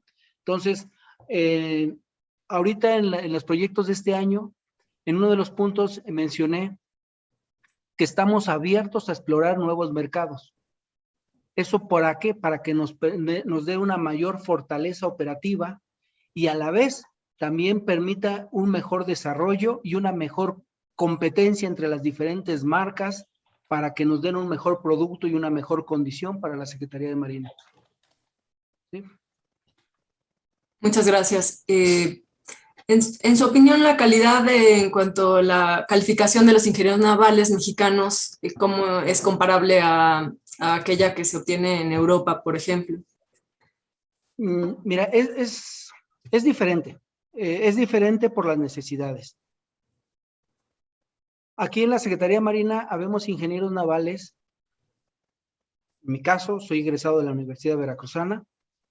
Tenemos ingenieros navales que fueron a estudiar a Michigan. Eh, antiguamente el almirantazgo, unos habían ido a, Inglaterra. Tenemos quienes han hecho especialidades en España. Y realmente no existe quién es el mejor o quién es el peor. Simplemente somos un complemento de ingenieros que aprovechamos las fortalezas de cada uno. En algunos lugares se, se da preferencia al diseño. En otras universidades se da preferencia a la ingeniería. ¿Eso qué nos lleva? Nos lleva a tener unos excelentes arquitectos navales complementados con ingenieros navales y tener panoramas diferentes para cuando se presente un problema, un reto, tengamos diferentes opiniones, tengamos diferentes vivencias. Entonces, al final del camino tenemos ingenieros navales de diferentes lugares, lo cual nos permite enriquecer todos los diseños. Inclusive tenemos ingenieros que no solamente son navales, ingenieros mecánicos, electricistas, ingenieros civiles, ingenieros estructuristas, porque un buque es como una casa. Tiene todos los servicios, pero es más complejo porque se encuentra en un medio que se está moviendo constantemente, está sujeto a fuerzas diferentes, que es el empuje del agua de mar, el viento, las olas. Entonces, se necesitan no nada más al ingeniero naval, el ingeniero naval es el integrador de todas esas ingenierías, del ingeniero mecánico, del ingeniero electricista, del ingeniero estructurista. Entonces, al final, no hay, no hay quién es mejor o quién es peor. Somos un equipo que hemos visto que resolver un problema con diferentes opiniones, con diferentes ingenierías, nos permite dar una mejor solución, tanto en de ingeniería como en cualquier problema que se presente aquí en la institución. Eh, mil gracias, Capitán Estrada. Entonces damos la palabra, doctor Álvarez, a, los participantes en Zoom. Sí, por favor, los que están participando. Por ¿Quiere dejar de compartir pantalla para ver este, quién participa también, por favor? Muy bien. Pues no sé, de las personas que asisten ahora por Zoom, eh, Oscar Monroy, por favor, tienes el sonido. Capitán, muy buena, muy, muy, muy, muy buena plática. Me encantó conocer, conocer este, lo que pasa en, la construcción, cómo fueron, cómo fueron evolucionando desde 1976, cuando tenían en, los, en los allá en este en Escocia, en Escocia, ahí en los astilleros, tenían ahí un equipo, y lo digo porque yo estudié ahí y conocí a, los este al personal destacado ahí para, para supervisar la construcción de estas, pero cómo evolucionaron de, de, de, construirse en otro país a construir aquí en México. Y entonces me, me, me, llega la pregunta de si hay una universidad de la Marina donde estén estudiando ingeniería y arquitectura naval, y también si en las universidades civiles hay esta clase de estudios en México. Gracias. Sí. Aquí en la, Secretaría Marina tenemos la Universidad Naval. Eh, tenemos la Heroica Escuela Naval, donde salimos como ingenieros en ciencias navales. Y, es, y eso lo nombré cuando se hace el decreto de que se haga la teoría y la estabilidad del buque. Pero es solamente como operario del barco lo que me permite saber. No, eh, actualmente no tenemos dentro de nuestra heroica escuela naval la carrera de ingeniero naval. Hemos hecho grandes avances en ese sentido. Ah, hace como dos, tres meses viajé a la Universidad Veracruzana, donde queremos establecer un convenio y una estrategia que ya existe y por eso habemos egresados de la Heroica Escuela Naval que estudiamos en la, en la Universidad Veracruzana y abrazamos la ingeniería naval. Con la Universidad Veracruzana estamos haciendo una estrategia donde se permita que personal de Marina vaya, sea evaluado y de acuerdo a nuestro currícula que llevemos por el donde estudiamos, nos, nos digan cuántos créditos nos faltan para convertirnos en ingenieros navales y tener una doble titulación con la Universidad Veracruzana. La carrera de ingeniería naval la da la Universidad Veracruzana, la da el Istmo de Boca del Río, el Istmo de Mazatlán y creo que por ahí me faltará otro, pero son cuatro universidades que dan la carrera de ingeniería naval. Nosotros de la Secretaría Marina, eh, los que fuimos de la Heroica Escuela Naval y después nos hicimos ingenieros navales, solamente hemos ido a la Universidad Veracruzana. Gracias. Eh, por ahí está Erika Alejandro eh, Ruiz, por favor. Gracias, doctor. Gracias a todos. Este, mi capitán Estrada, un gustazo volver a verlo por ahí. Y bueno, felicitarlo por esta excelente exposición. Eh, no esperaba menos, por supuesto, la, la, CEMAR es una de las instituciones en las que podemos este, acogernos para, para todo, todo esto, ¿no? Bueno, mi pregunta concreta, mi capitán, es, este, usted sabe que los buques oceanográficos de la universidad, bueno, están, siguen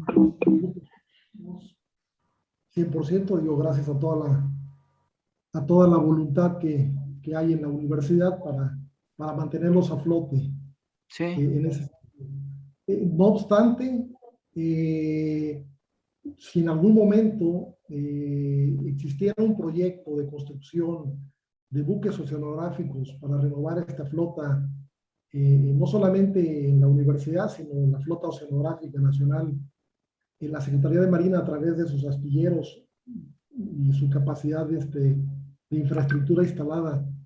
Eh, ¿Estarían ustedes este, de acuerdo en hacer convenios de colaboración para estos proyectos de construcción de nuevos buques oceanográficos?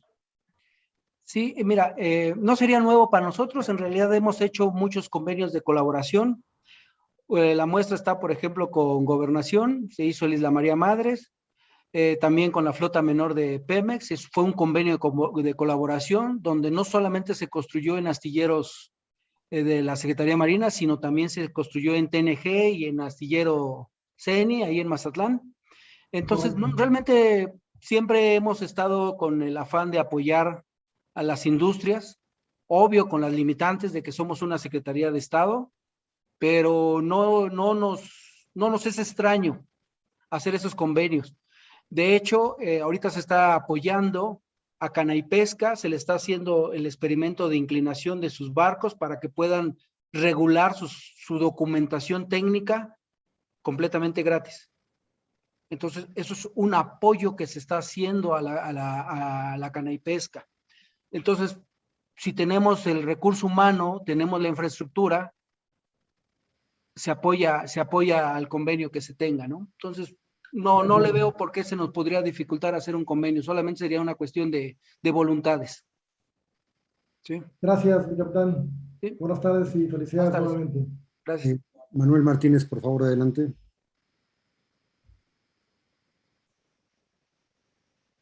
Sí, gracias.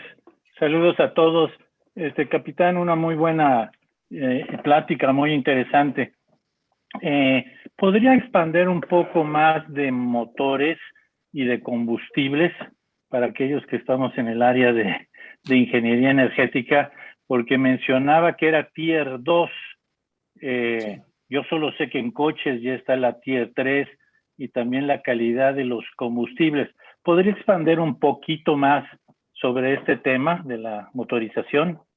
Sí, eh, no nada más nos centramos a la parte de los motores, bueno, es una parte que cumplimos porque al final del camino también este, tenemos que obedecer al Marpol, pero hemos, hemos caminado y hemos permitido a diferentes investigadores, doctores mexicanos, que han hecho, por ejemplo, me viene ahorita a la mente, venía un doctor que hizo para lavar los gases de emisión.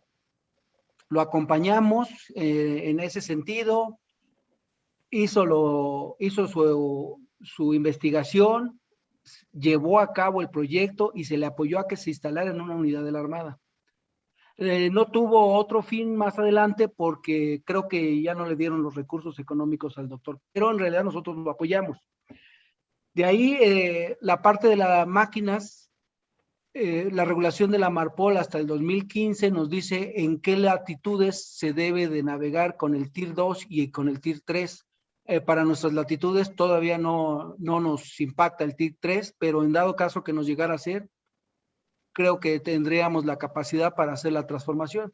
Con respecto a combustibles, hay unidades, por ejemplo, las Polaris y las clase Tenoch, que no reciben combustible de otro barco que no sea directamente o de pipa o directamente de la estación, precisamente para garantizar que sea un combustible propio para uso marino.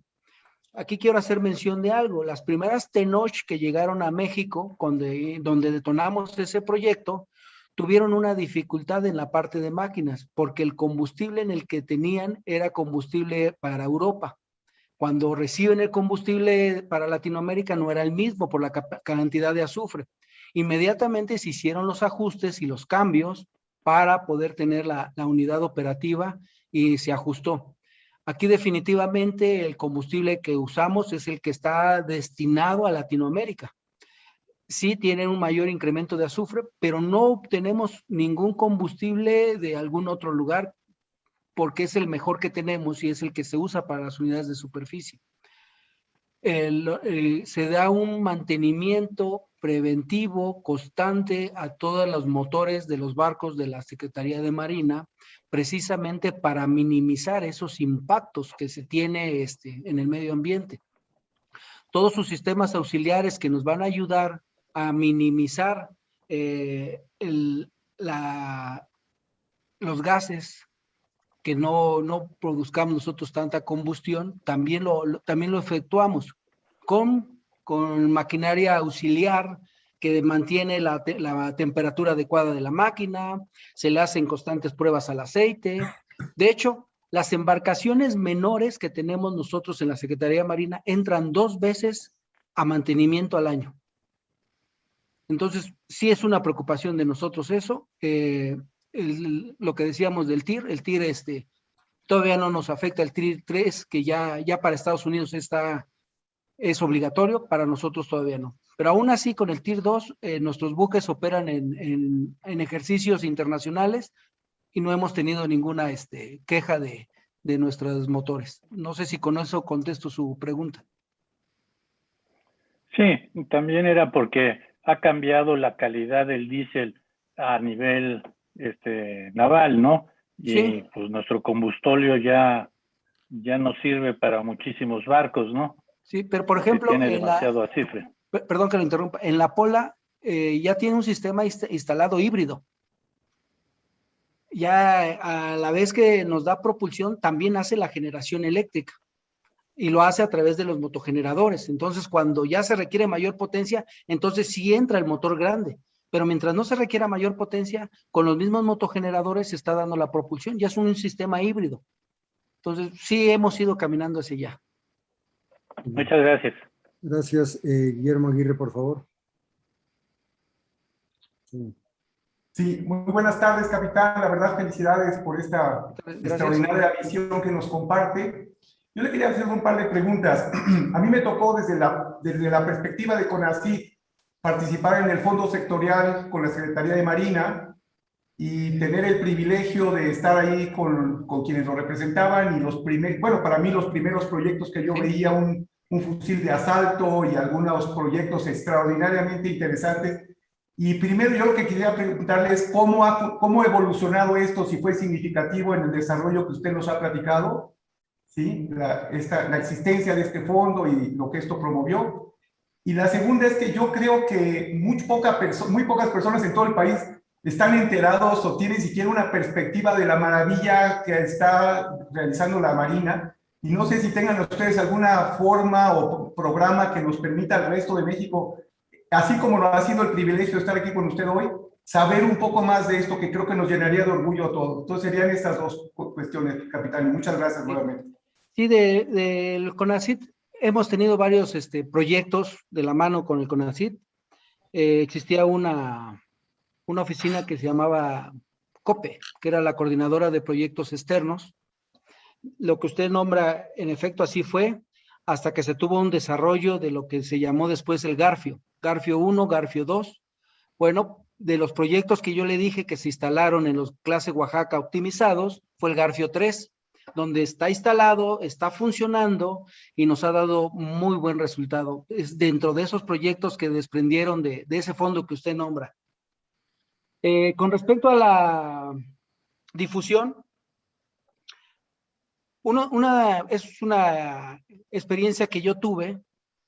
Los que somos egresados de la Heroica Escuela Naval salimos como ingenieros en ciencias navales realmente nos preparan sobre la ingeniería que converge en los barcos, tener un conocimiento de todas esas ingenierías. Dentro de mi currículo, yo fui el jefe de acreditaciones de todos los eventos internacionales que sucedieron con el presidente Fox, que el más notario fueron los APEC. Bueno, se hizo un comité APEC paralelo al Estado Mayor. Yo por parte del Estado Mayor llevaba la- las acreditaciones un día estábamos en el centro de acreditaciones y hubo una falla. Entonces este, llegó el, ingeniero electricista y comenzó a hacer diferentes ajustes ahí. Y a mí se me ocurrió nombrar, le dije, oye, ¿por qué no pasas el cable por acá? ¿Y por qué no haces este puente y esta situación? Y el encargado de- del comité APEC se me queda viendo y me dice, capitán, ah, teniente, en ese entonces era teniente, teniente, ¿a poco usted sabe de eso? Dije, sí, pues soy ingeniero en ciencias navales. Y me dice, yo pensé que ustedes nada más estaban en la esquina con su fusible. No, no, por favor. Tenemos más fortalezas todavía, ¿no? En efecto, la unidad de comunicación social, dentro de los videos que les nombré o les eh, compartí, fueron hechos por la unidad de comunicaciones sociales, donde hemos tratado de difundir que no nada más la Armada es la que está con su fusible. Somos una secretaría muy, muy preocupada por el desarrollo nacional. En todos los ámbitos que podemos, estamos participando. Si hay algún desastre, estamos ahí. Eh, lo que yo decía, la construcción naval, impactamos astilleros particulares, impactamos a industrias auxiliares y ahorita, ahorita estamos llevando de la mano a diferentes empresas civiles para que desarrollen diferentes equipos o sistemas para la Secretaría de Marina. Entonces, sí, sí se está dando esa difusión, vaya, en el marco de donde nos, nos permiten, ¿no?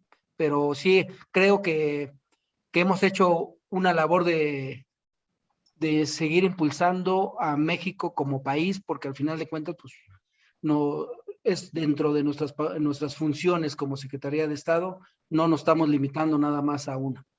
Por eso estamos desarrollando ahorita dragas para fortalecer los puertos. Sí. Claro. Muchas gracias, capitán. Un gran orgullo. A ver, tengo ahorita primero a Marilu Candelario, después está Luis Rancey, tercero José Napoleón Jaramillo. ¿sí? En ese orden los voy a, a presentar adelante, Marilu, por favor.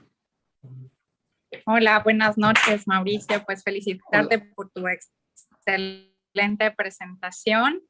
Este, somos colegas, puedo decir con orgullo que estudiamos en la misma generación de Ingeniería Naval de la UB. Y me da mucho gusto verte y ver todo lo que has eh, logrado y se ha desarrollado en la CEMAR.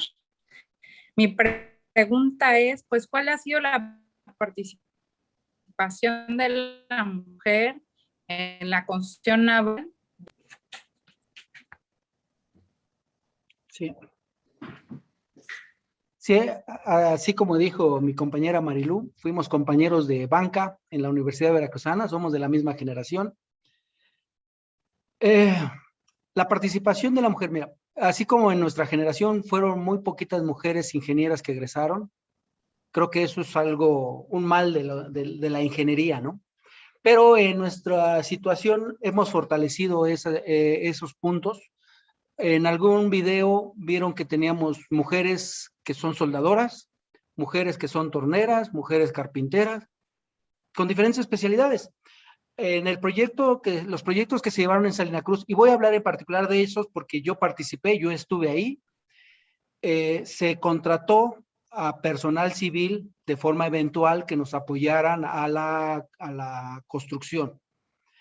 Eh, se tuvo aproximadamente un, entre un 20 y un 30% de mano obrera civil eh, mexicana, mujer.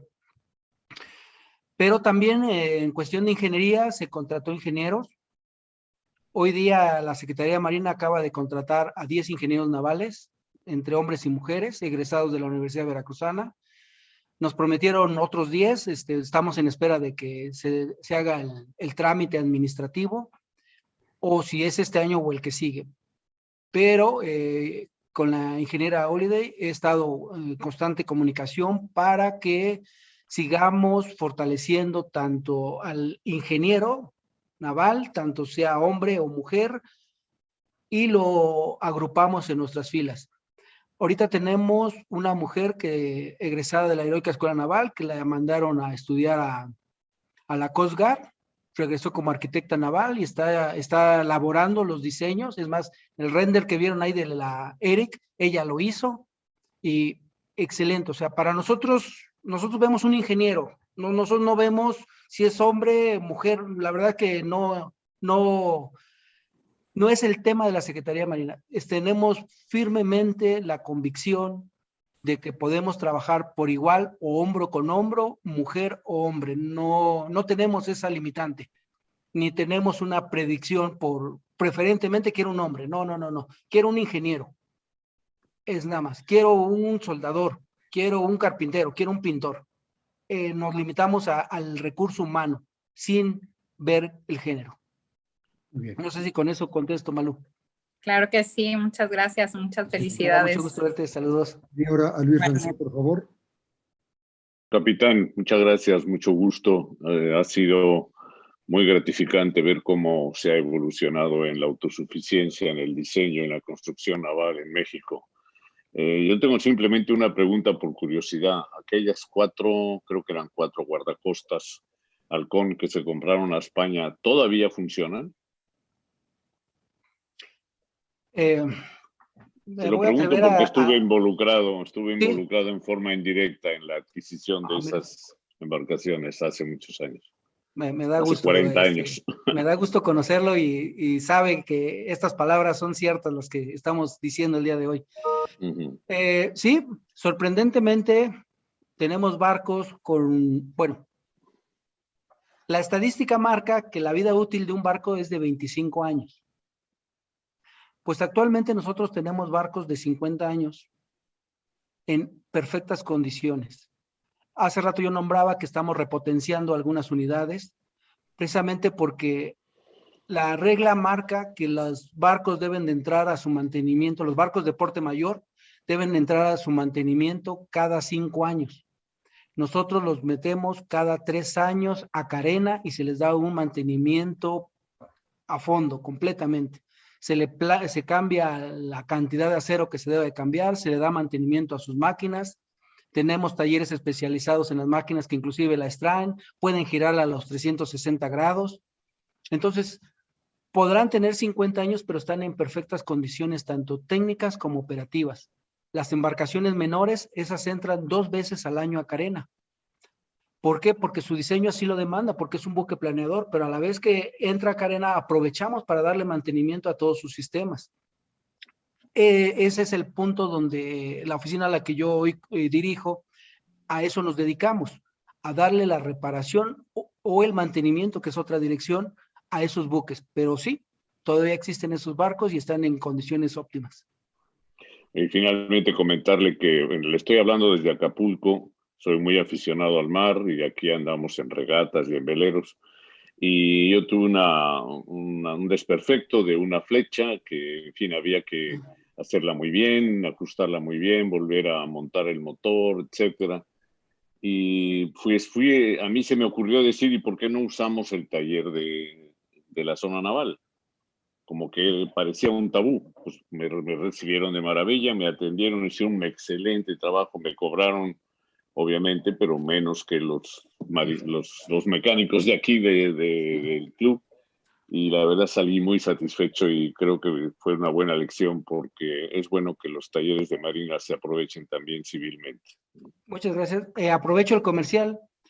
Eh, los astilleros y centros de reparaciones de la Armada de México estamos inscritos con unas tarifas en la Secretaría de Hacienda donde podemos ofrecer nuestros servicios a las navieras, a particulares, y esos servicios están tarifados y regulados por la Secretaría de Hacienda. Y sí, procuramos en todos los trabajos que realicemos tener una calidad y una calidez. La calidad hacia los trabajos y la calidez hacia las personas. Exactamente. Le agradezco. Exactamente. Muchas gracias. Hoy también tenemos una página en internet, que, bueno, es de la Secretaría, ahorita toda está a nivel blog, donde están todos los astilleros y centros de reparaciones donde ofrecemos los servicios a donde se pueden dirigir. Muy bien, gracias. Muchas gracias. Eh, José Napoleón Jaramillo, por favor. No tenemos Napoleón.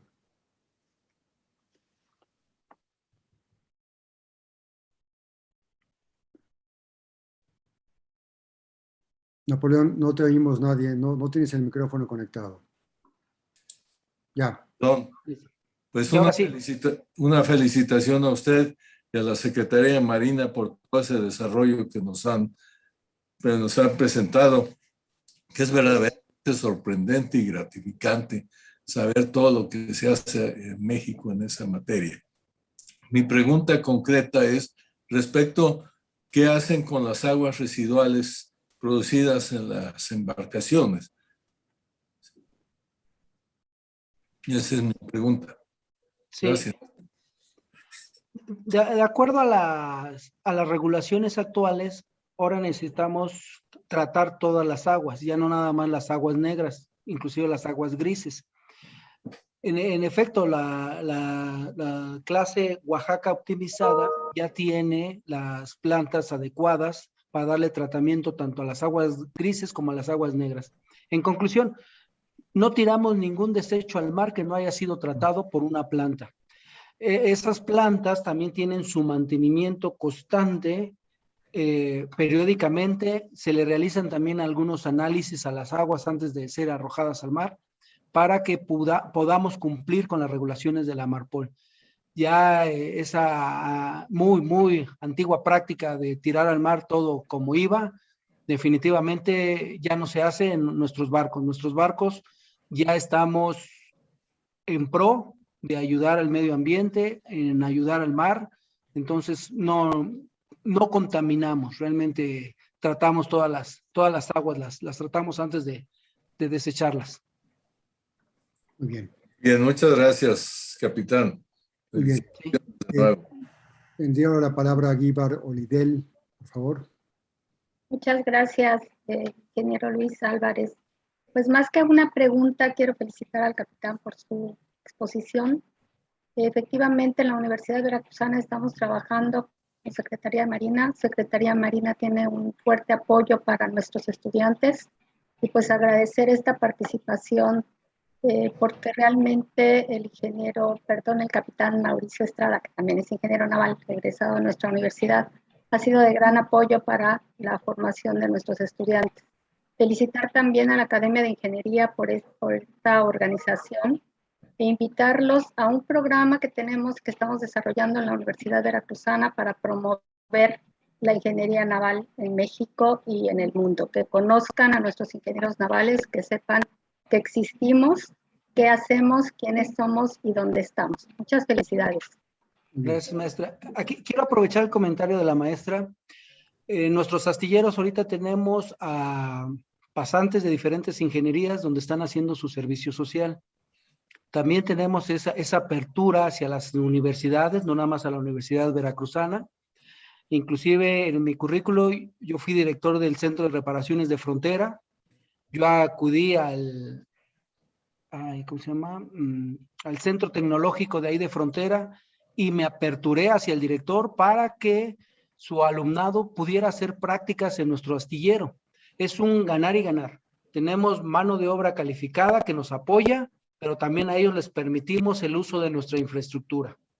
El director de, de ese centro tecnológico me dijo, capitán, es la primera vez que con tanto entusiasmo empujamos la educación juntos, dice. Sí, los otros directores también nos han dado el apoyo, dice, pero le voy a tomar la palabra y voy a mandar este, a sus estudiantes, a mis estudiantes, perdón, a, que hagan prácticas. Y en efecto, ahí los tuve a los muchachos. Eh, hicieron prácticas de torno, prácticas de maquinaria, diferentes prácticas. Y no nada más llega y lo explotamos como si fuera este, un obrero más, no. Se les hace un programa académico de acuerdo a sus materias y a su nivel y se les dan prácticas relacionadas a esa especialidad. Entonces, muchas gracias, maestra. Muy bien. Eh, Rosendo Jesús Escalante, por favor. Básicamente es un complemento a, lo que mencionó el señor capitán y comentario a, a, uno de los participantes que hacía referencia al desconocimiento que se tiene sobre lo que realiza la Armada de México y la Secretaría de Marina en específico. Este, yo no sé hacerlo llegar a través de la doctora Alejandra. La Secretaría periódicamente eh, publica una especie de revista donde se hace una descripción de todas las tareas que se cumplen, tanto en el aspecto operativo propio de la institución, como en los desarrollos tecnológicos y de investigación, como refirió ya algunos el, el capitán, tenemos muchos otros proyectos, algunos para modernizar nuestros barcos ya en servicio, otros, como mencionaba, el uso de satélites para el sistema de comunicaciones y, mando y control. Y si me hacen, este, pues yo les puedo facilitar, eh, trataré de conseguir la última edición de esa revista para este, que ustedes puedan distribuir a, quien esté interesado en conocer más sobre, sobre nuestra institución. Es todo el comentario. Bien, gracias. Gracias, Rosendo. Aurelio Antonio Argüelles, por favor. Eh, buenas tardes, estimado Mauricio. Buenas tardes a los participantes. Eh, pues lamentablemente no me fue posible conectarme a tiempo y ya prácticamente me conecté cuando estaba terminando la presentación. Eh, tengo recientemente, bueno, hace unos meses escuché de un proyecto eh, que había de construir eh, nuestras dragas, bueno, nuestras propias dragas autopropulsadas. eh, me enteré de oídas de que había ya algunos prototipos o eh, más bien algunos modelos que a escoger. Eh, Mauricio, no sé si me puedes decir si, si ya se seleccionó alguno y si ya está el proyecto en camino. Muchas gracias. Sí, sí en efecto, antes de seleccionar algún diseño, nosotros hacemos una investigación de mercado de los diferentes modelos, diseños que ofertan. Y en este caso de las dragas autopropulsadas, llegamos a la conclusión que teníamos la capacidad técnica y a los ingenieros adecuados para desarrollar la draga. Como el arte de dragado no es aún una de nuestras fortalezas, hicimos un, una, una alianza con la casa de diseño CENER a través del programa Foran, donde obtuvimos la plataforma, que es, no tenemos ningún problema, y nos están asesorando en la parte del arte de dragado, porque ahí no somos expertos, lo conocemos, lo operamos, le damos mantenimiento, lo reparamos, pero no somos expertos en el arte de dragado. Por eso hicimos esa alianza, pero sí, en efecto, la plataforma se está desarrollando completa aquí en la oficina de diseño, que usted bien conoce, mediante, y este, se está llevando de la mano con diferentes este, industrias auxiliares para que la componente nacional la llevemos a un 60%. Como lo dije hace rato, solamente vamos a adquirir en el extranjero lo que no se produzca aquí en México. Y se van a construir cinco dragas, Melmirante. Ok, pues muchas gracias, me da mucho gusto este proyecto, creo que va a ayudar mucho a, a los proyectos de dragado que hay en todo el, todos los puertos del país. Y pues qué bueno que haya una gran participación por parte de la, de, la Armada y pues como tú dices, con el apoyo de otras partes, porque no tenemos toda la experiencia en este tipo de construcción. Muchas gracias, Mauricio. Buenas tardes. Buenas tardes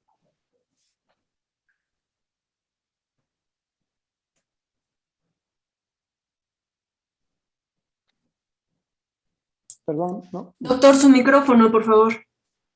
Disculpen, no sé si alguna persona más tenga interés en participar. Yo tengo una pregunta de mi campo respecto a los sistemas de control.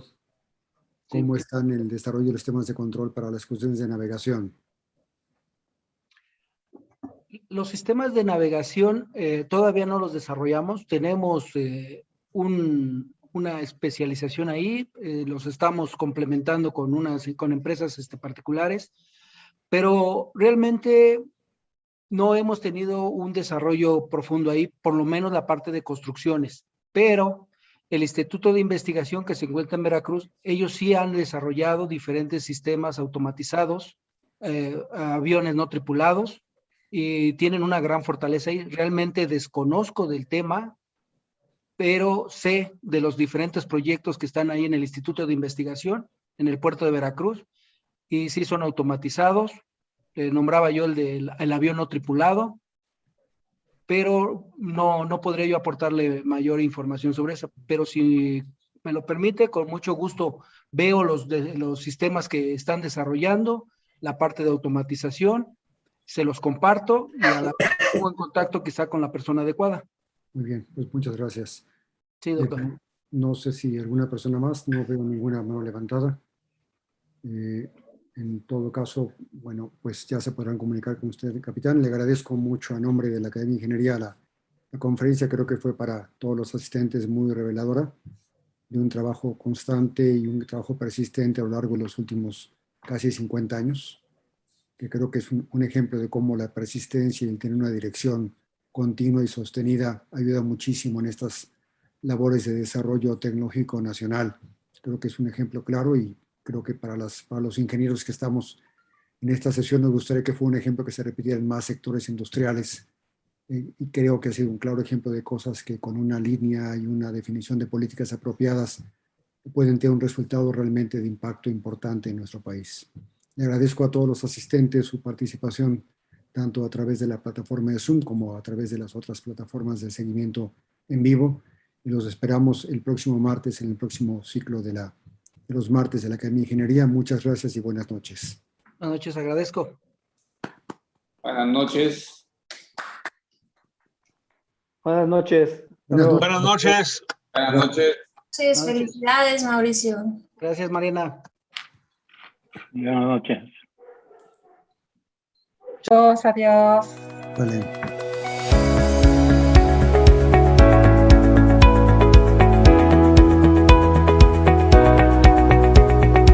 Puedes encontrar los martes de la Academia de Ingeniería en YouTube, Facebook, en nuestra página ai.org.mx y en Spotify.